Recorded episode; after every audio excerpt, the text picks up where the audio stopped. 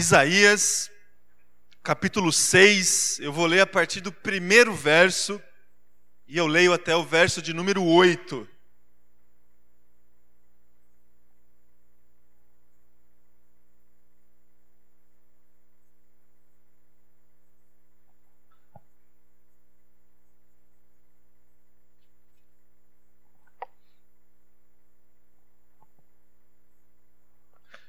Diz assim o texto: No ano em que o rei, o rei Urias morreu, eu vi o Senhor assentado num trono alto e exaltado, e a aba de sua veste enchia o templo. Acima dele estavam serafins, cada um deles tinha seis asas. Com duas cobriam o rosto, com duas cobriam os pés, e com duas voavam e proclamavam uns aos outros: Santo, Santo, Santo é o Senhor dos exércitos, a terra inteira está cheia da sua glória. Ao som das suas vozes, os batentes das portas tremeram e o templo ficou cheio de fumaça. Então gritei: Ai de mim, estou perdido, pois sou um homem de lábios impuros e vivo no meio de um povo de lábios impuros. Os meus olhos viram o Rei, o Senhor dos exércitos.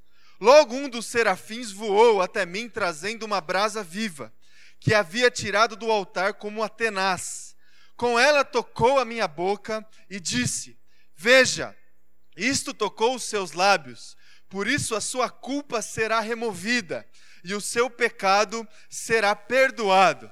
Então ouvi a voz do Senhor conclamando: Quem enviarei? Quem irá por nós? Então eu respondi: Eis-me aqui, envia-me. Até aqui, irmão e irmã, convidar você a fechar os teus olhos mais uma vez, se colocar diante da presença do Senhor, diante da palavra do Senhor. Vamos orar. Senhor Deus Pai, nós nos rendemos com reverência, com devoção, com humildade diante, diante da tua palavra e pedimos, Deus, que o teu Espírito Santo fale conosco essa manhã.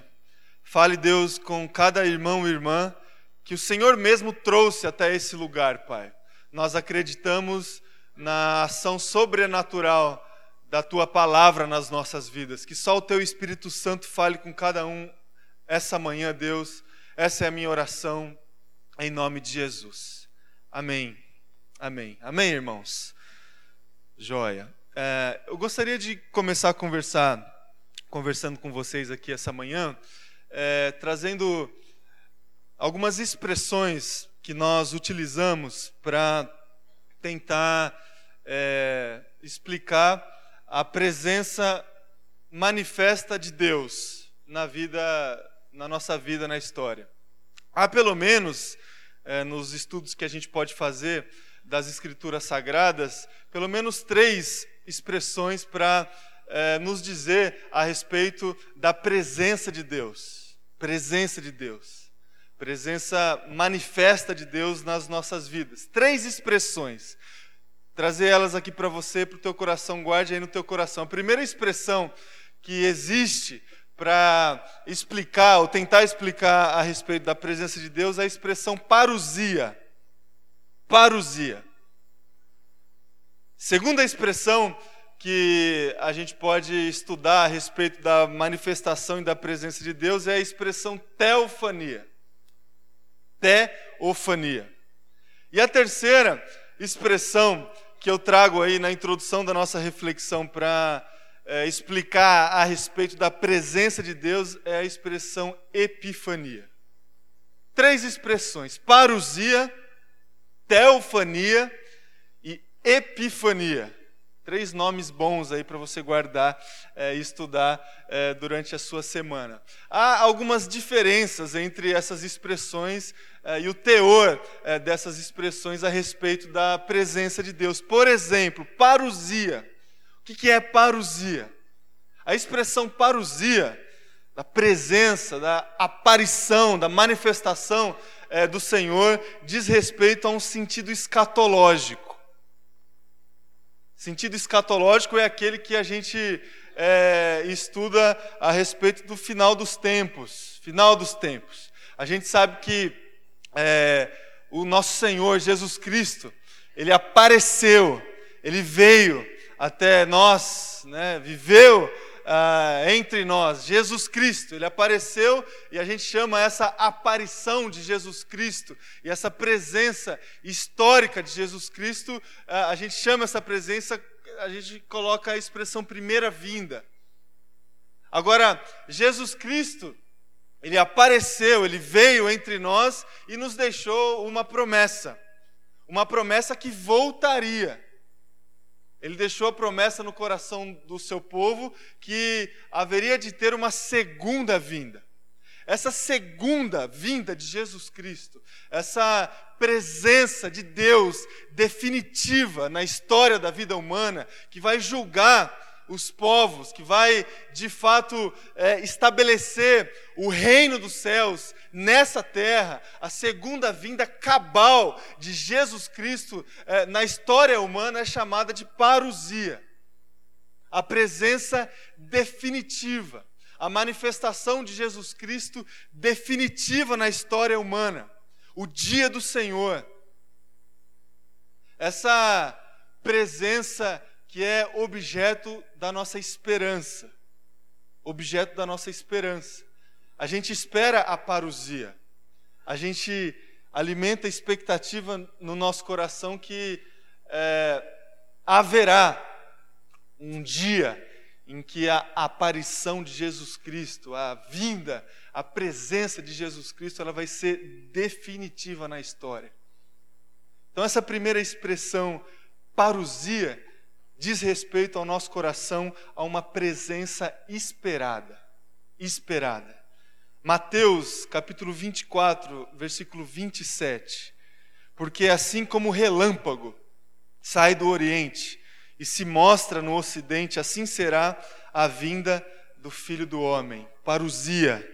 Primeiro a Tessalonicenses, capítulo 4, versículo 16. Como, a, como voz do arcanjo e o ressoar da trombeta de Deus, o próprio Senhor descerá dos céus, parousia, presença definitiva, a volta do homem que viajou para ser coroado rei na parábola das dez minas. Você se lembra dessa parábola?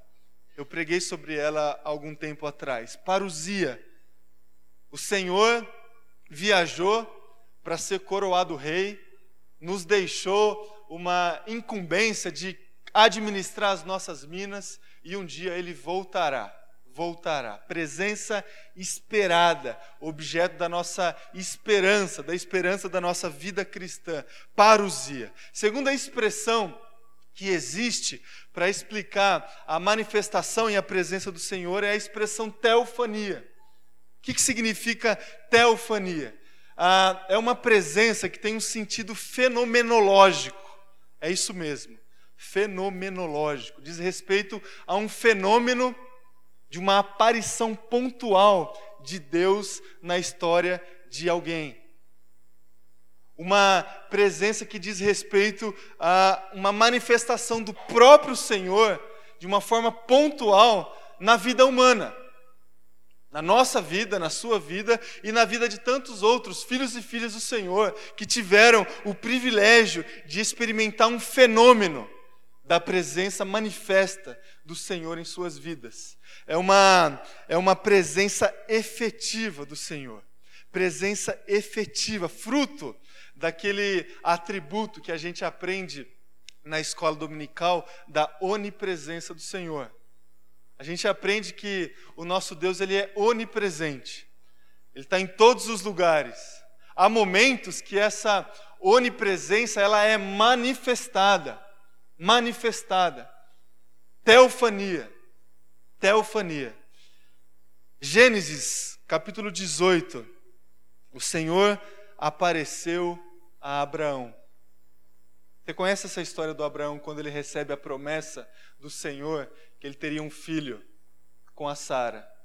Lá em Gênesis capítulo 18, é, diz o seguinte: O Senhor apareceu a Abraão. Teofania. presença efetiva de Deus na história de um filho do Senhor. É, Gênesis capítulo 16, o mesmo contexto da história do Abraão.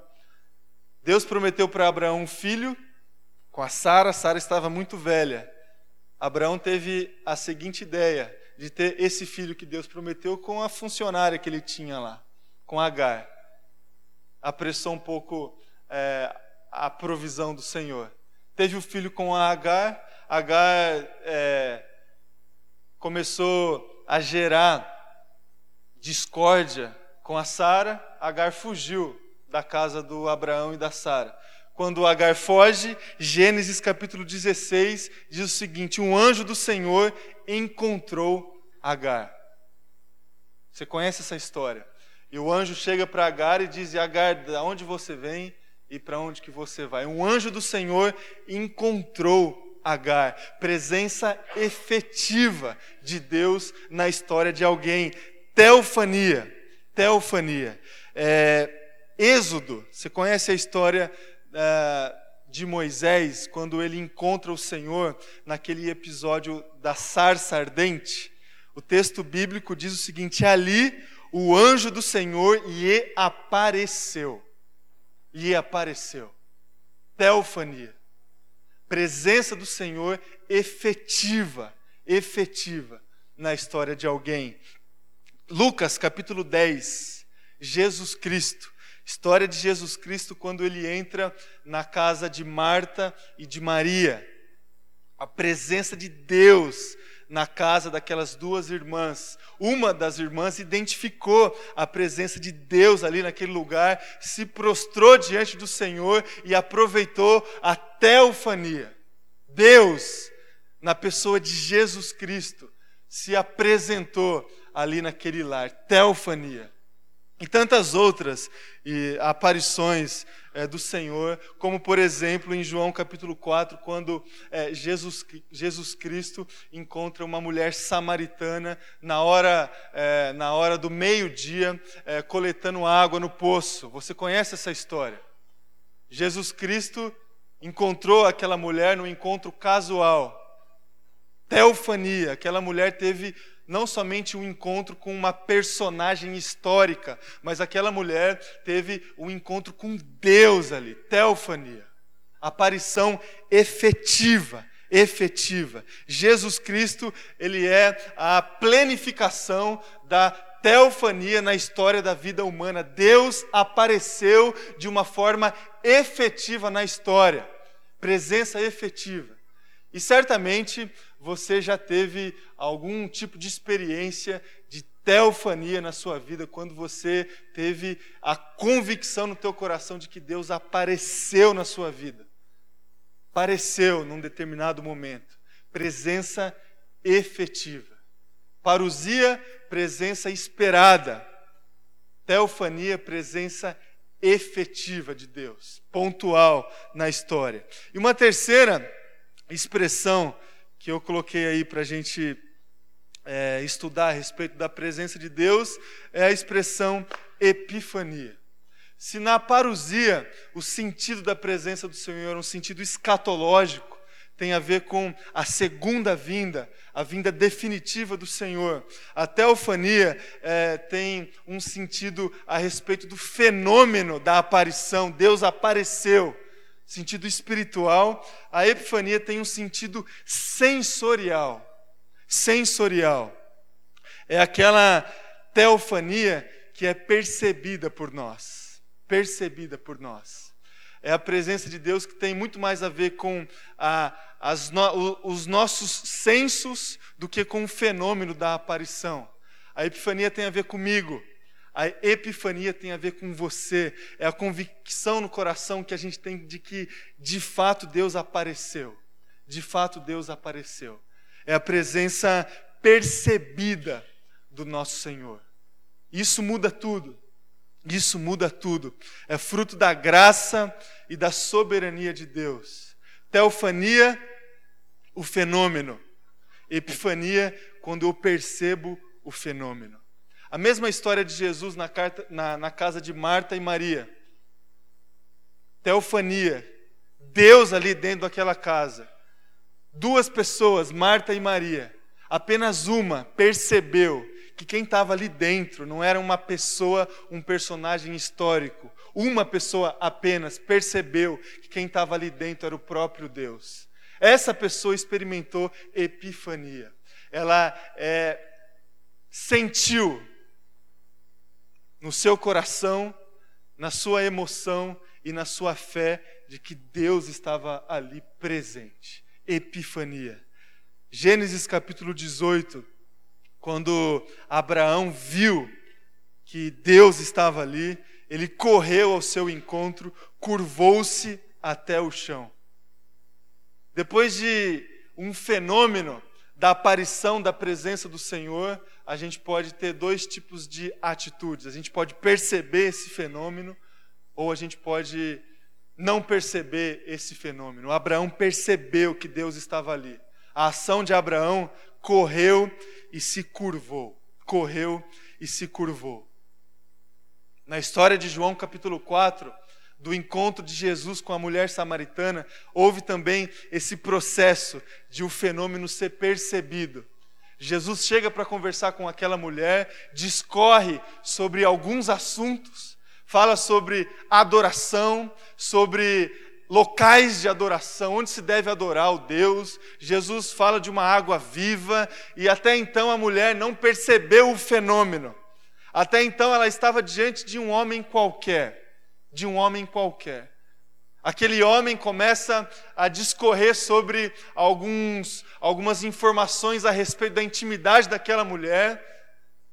Aquela mulher começa a perceber que diante dela estava alguém diferente. De repente, quando ela expressa é, o objeto da esperança dela com a seguinte frase: ó, quando o Messias vier, ele vai clarificar para mim essas coisas.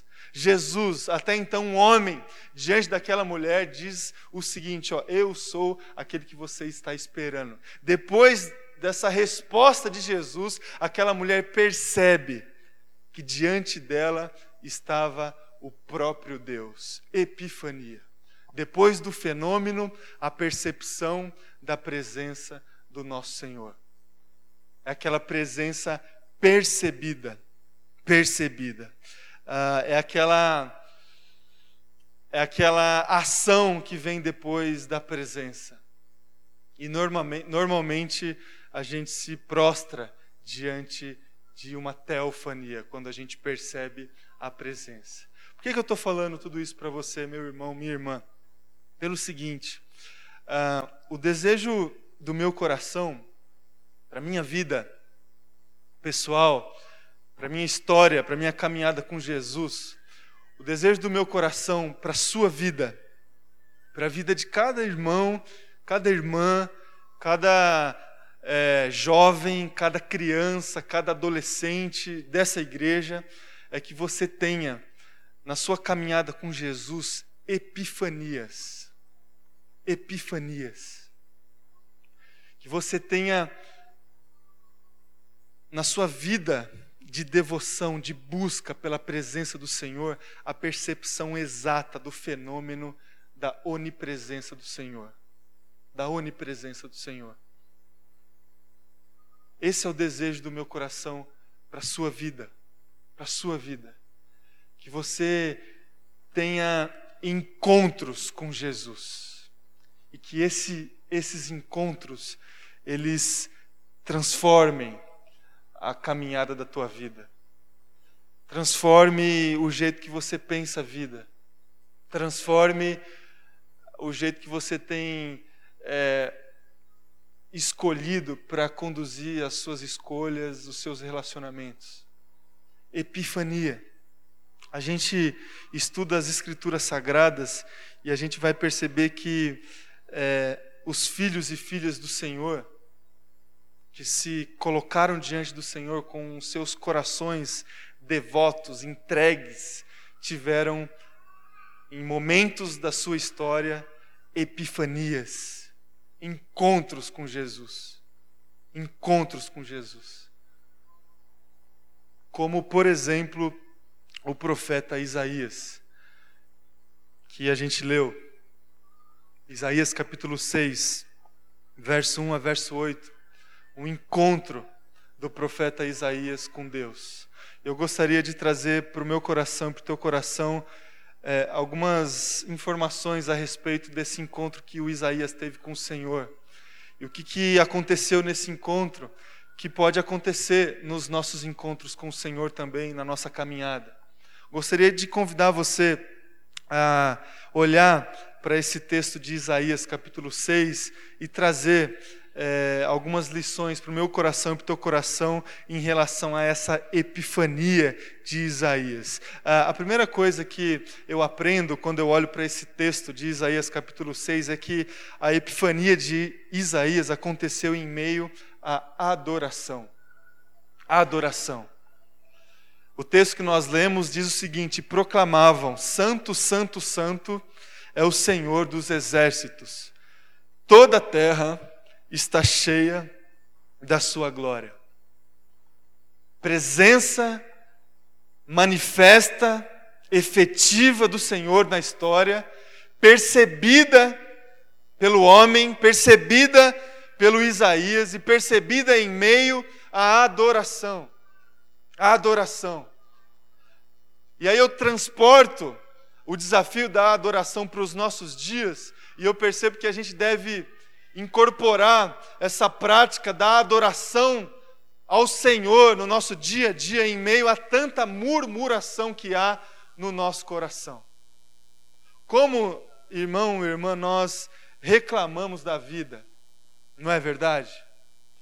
Como o nosso coração, ele está disposto muito mais a reclamar das circunstâncias da vida do que a agradecer e a adorar o Senhor, independente da circunstância.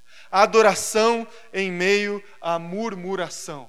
A gente aprende na sabedoria bíblica que há um paradoxo é, interessante em relação à prática da adoração e da gratidão nas nossas vidas. A gente, é, nós somos desafiados pelas escrituras sagradas a vivenciar adoração e gratidão quando não há motivos para isso. Você já percebeu é, essa dinâmica nas escrituras sagradas? É só a gente olhar para alguns personagens, por exemplo, o apóstolo Paulo, preso. Conhece essa história?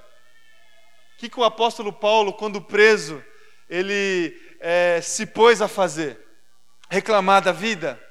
Reclamar do motivo injusto que o levou até aquela prisão? Muito pelo contrário, ele assumiu um paradoxo tremendo diante de uma injustiça. Dentro de uma prisão, o apóstolo Paulo experimentou adoração. Adoração. Carta de Tiago. Esse paradoxo ele é, é claramente percebido na carta de Tiago, quando ele nos desafia a render, a render graças ao Senhor quando nós passarmos por tribulação e por provação. Paradoxo adoração em meio à murmuração.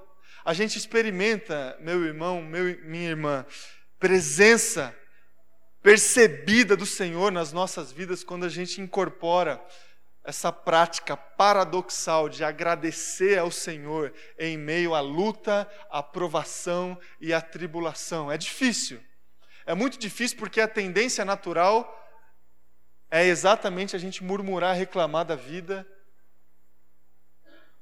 identificar as injustiças, estabelecer comparações, porque comigo, porque comigo que sou fiel ao Senhor, busco servir ao Senhor, tem gente que nem isso faz e parece que a vida prepara momentos mais prazerosos para essas pessoas do que para a minha vida, sem estabelecer comparações, sem ir para o lado fácil para a tendência natural do nosso coração assumir esse desafio real que nós é, afirmamos aqui todo domingo, cantamos várias canções, como canções que a gente cantou hoje no nosso culto, que nos desafia a confiar no Senhor, a adorar o Senhor, a agradecer o Senhor em momentos de luta e de tribulação.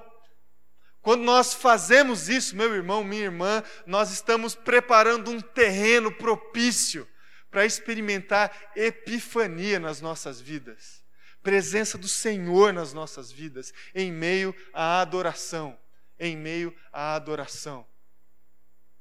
Uma primeira lição que eu deixo aí para o teu coração, em meio à adoração. Eu gostaria é, de ler com você o Salmo de número 34. Você não precisa abrir. O salmista diz o seguinte: Bendirei ao Senhor o tempo todo, os meus lábios sempre o louvarão. Minha alma se gloriará no Senhor. Ouçam os oprimidos e se alegrem. Proclamem a grandeza do Senhor comigo. Juntos exaltemos o seu nome. Adoração. Seja, meu irmão, minha irmã, como esse salmista, adore o Senhor o tempo todo, proclame a boa obra do Senhor, o nome santo do Senhor, todos os dias da sua vida, da sua caminhada, incorpore no seu dia a dia a adoração.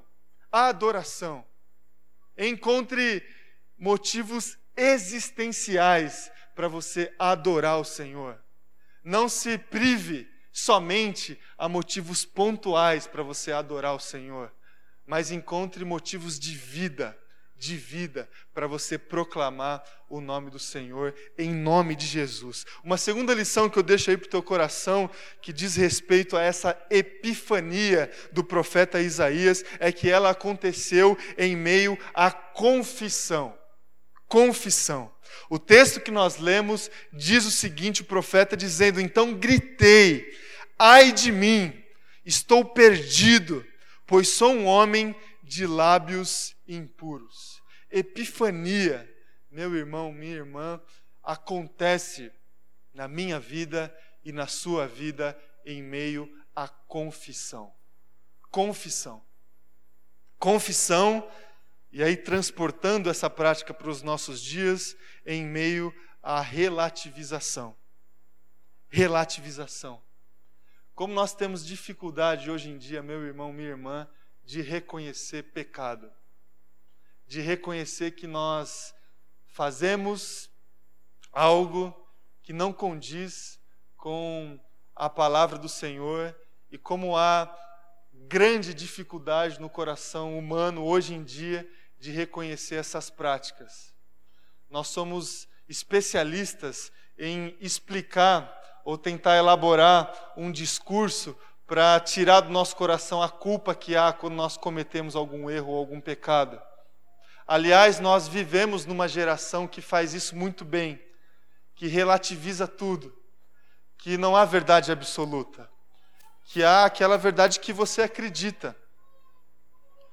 E como a igreja do Senhor tem é, entrado nessa nessa concepção humanista da interpretação bíblica, de transferir os absolutos bíblicos para interpretações pessoais. E de repente, o que eu acho que é pecado é pecado e não o que a Bíblia me diz que é pecado. Nós somos especialistas hoje, a nossa geração é especialista em transformar pecado em desvio cultural, por exemplo. Especialistas. Não há, meu irmão, minha irmã, epifania, presença do Senhor sem confissão. Sem confissão.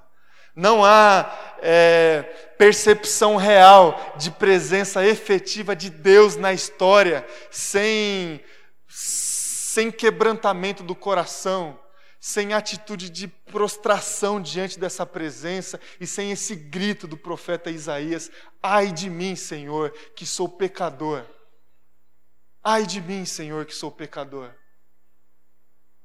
Todas as epifanias que a gente encontra nas Escrituras Sagradas acontecem em meio à confissão. O episódio da pesca maravilhosa. Jesus Cristo, os discípulos, um deles Pedro, até então um homem ali, que sugeriu um novo método de pescaria. A pescaria aconteceu, o milagre aconteceu, a presença de Deus foi percebida ali. Não era só um pescador mais experiente orientando os outros, era Deus ali. A presença foi percebida. Primeira atitude do apóstolo Pedro, se prostrou diante de Jesus: Jesus, Senhor, Mestre, tem misericórdia de mim. Tem misericórdia de mim. Confissão. Confissão. A gente não vai conseguir, meu irmão, minha irmã, experimentar a presença de Deus hoje em dia se a gente não confessar os nossos pecados. Se a gente não bater no nosso peito diante dessa presença e clamar misericórdia. Misericórdia. Em meio à confissão. Salmo número 32. Diz assim o texto: Como é feliz aquele que tem as suas transgressões perdoadas e seus pecados apagados. Como é feliz aquele a quem o Senhor não atribui culpa e em quem não há hipocrisia. Enquanto eu mantinha escondidos os meus pecados, o meu corpo definhava de tanto gemer, pois dia e noite a tua mão pesava sobre mim. Minhas forças foram se esgotando como um tempo de seca. Então reconheci diante de ti o meu pecado e não encobri as minhas culpas. Eu disse: confessarei as minhas transgressões ao Senhor e tu perdoaste a culpa do meu pecado. Irmão, irmã, a gente só vai experimentar epifania nas nossas vidas se a gente conseguir fazer como esse salmista fez não encobrir mais os nossos pecados, mas confessá-los diante da presença do Senhor.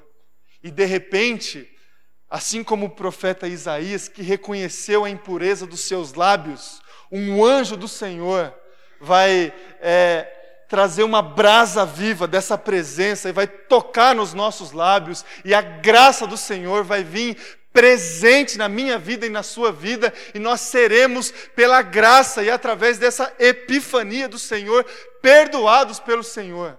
Nenhuma culpa, nenhuma culpa vai pesar sobre nós se a gente, diante da presença do Senhor, confessar os nossos pecados. Confessar os nossos pecados.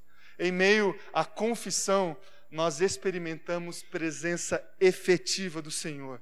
E em terceiro, em último lugar, meu irmão, minha irmã, o apóstolo Isaías experimentou presença do Senhor em meio à consagração.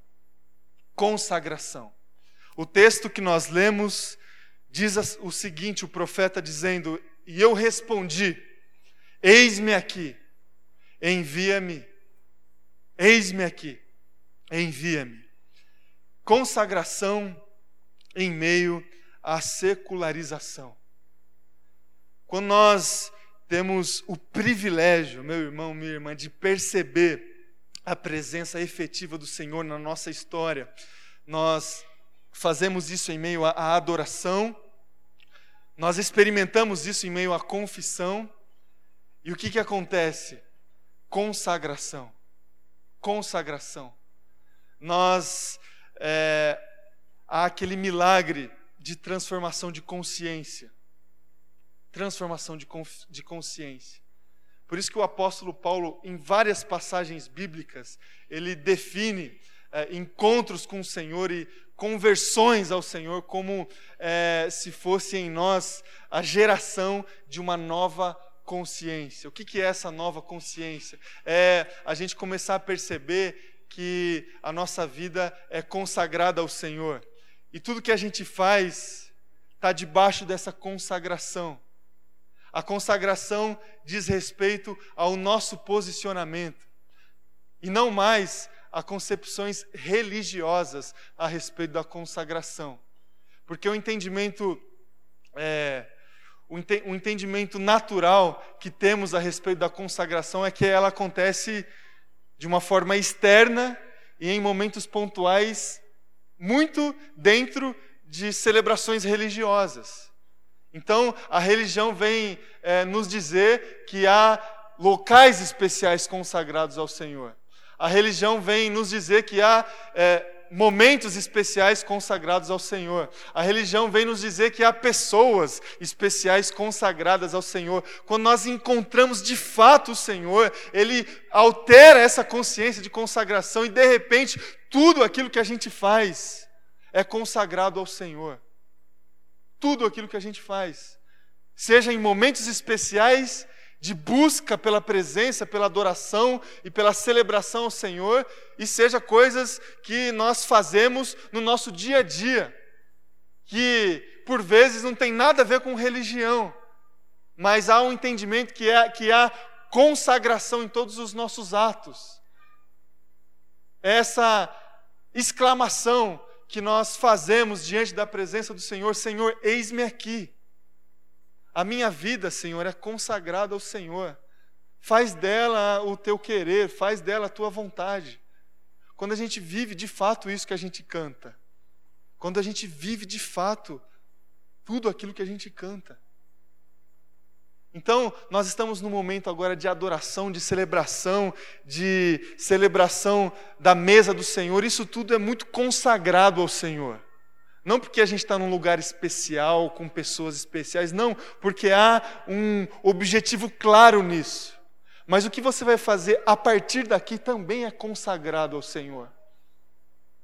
Não há, não assume, meu irmão, minha irmã, o que é, muita gente tem assumido aí, que é a questão da secularização, de você departamentalizar a tua vida, de você achar que Deus não tem nada a ver com o seu trabalho, de você achar que Deus não tem nada a ver com a, a, as compras que você faz, de você achar que Deus não tem nada a ver com a organização da tua família, de você achar que Deus não tem nada a ver com ah, aquilo que você tem estudado na tua faculdade. Deus tem tudo a ver. Se você se consagrar, se você afirmar diante da presença do Senhor, eis-me aqui, Senhor, a sua vida é consagrada ao Senhor. Consagrada. Isso, irmão e irmã, nós experimentamos é, quando a gente encontra o Senhor. Quando nós temos experiências de epifania, de perceber a presença efetiva. Salmo 141 diz assim: Clamo a ti, Senhor, vem depressa, escuta a minha voz quando clamo a ti. Seja minha oração como incenso diante de ti, e o levantar das minhas mãos como oferta da tarde. Coloca, Senhor, um guarda à minha boca, vigia a porta dos meus lábios. Não permitas que o meu coração se volte para o mal, nem que eu, nem que eu me envolva em práticas perversas, como os malfeitores, que eu nunca participe dos seus banquetes. Consagração consagração. O desejo do meu coração, meu irmão, minha irmã, é que você experimente epifania na sua vida. Que você espere pela parousia, pela segunda vinda, que a parousia seja objeto da tua esperança, que você saiba que há teofanias, que Deus está onipresente e por vezes essa onipresença é, é fenômeno, ela é perceptível, ela é visível e que você perceba essas aparições do Senhor e que quando você perceber que Deus está presente na sua vida, que isso aconteça em meio à adoração, que isso aconteça em meio à confissão e que isso aconteça em meio à consagração. Que seja assim na minha vida, na sua vida, em nome de Jesus. Amém? Feche teus olhos, eu vou orar com você, vou convidar o pessoal